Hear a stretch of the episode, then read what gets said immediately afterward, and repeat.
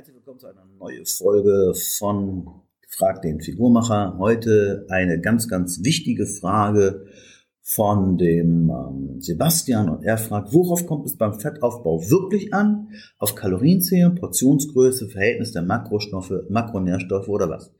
Ja, beim Fettaufbau als erstes immer das Gesetz der Thermodynamik. Das bedeutet, isst du weniger als du brauchst, nimmst du ab, isst du mehr, nimmst du zu. Das bedeutet, du musst auf jeden Fall im Defizit sein. Wie hoch das Defizit ist, ist so eine Sache.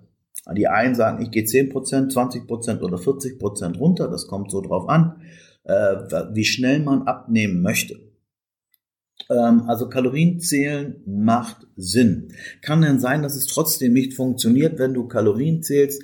Dann funktioniert es nicht, weil vielleicht etwas mit deiner Verdauung nicht stimmt, vielleicht ist dein Darm nicht in Ordnung, deine Leber nicht oder auch deine Hormone spinnen. Äh, man weiß ja zum Beispiel, wer schon mal Cortison genommen hat oder, oder jemanden kennt, der Cortison genommen hat, die Menschen schwemmen dann auf, obwohl sie nicht mehr essen als vorher. Das heißt, das sollte man prüfen, wenn man vielleicht schon ein bisschen älter ist. Das wäre das Wichtige. Äh, das Verhältnis der Makronährstoffe ist relativ egal. Das kommt eher drauf an, was bin ich für ein Typ, was halte ich länger aus. Es gab letztens die Gartner-Studie, die hat gesagt, du nimmst ab mit einem Defizit und du solltest ungefähr zwei Gramm Eiweiß pro Kilogramm Körpergewicht haben und der Rest, Fett oder Eiweiß, das äh, kommt drauf an, womit du besser zurechtkommst. Unterzuckerst du schnell, machst du sehr viel Blutzucker Achterbahn, wäre Fett für dich besser äh, von, von den Nährstoffen her, also weniger Kohlenhydrate, sagst du, nee, ich brauche diese Energie, äh, ich, ich unterzucker auch nicht, dann, wäre Kohlenhydrate, dann wären Kohlenhydrate besser. Ähm, das Verhältnis ist dann eher wichtig, um es auszuhalten. Ähm, Portionsgröße, vielleicht auch dieses Meal, Meal Timing, ähm, macht, kommt drauf an, ob du wie viel Zeit du hast, wenn du sehr, sehr oft dein Essen aufteilen kannst auf kleine, auf kleine Portionen. Wenn das in deinem Alltag passt, dann macht das natürlich Sinn, weil du immer ein bisschen was zu essen hast. Du fühlst dich vielleicht nicht so wie auf Diät.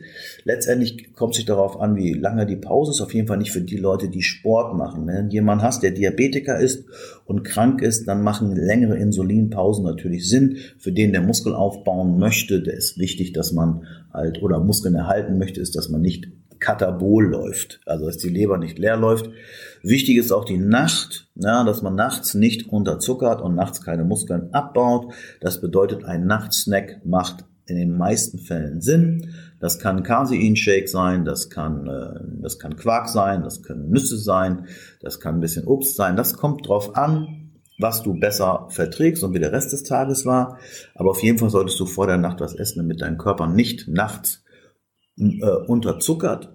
Das ist nämlich für, zum Fettabbau nicht gut, wenn man unterzuckert, weil es ist wieder Stress für den Körper. Und Stress für den Körper bedeutet wieder eine hohe Cortisolausschüttung. Und hohe Cortisolausschüttung bedeutet auch wieder weniger Fettabbau. Und eine Diät grundsätzlich ist ja sowieso schon Stress, wenn du weniger isst den ganzen Tag und hast schon dann sehr viel Cortisol. Und wenn du nachts nicht zur Ruhe kommst und dann noch mehr Unterzuckerung hast, das ist ganz kontraproduktiv. Also da ein bisschen experimentieren, vielleicht auch da mal sich einen Coach suchen, der das kennt.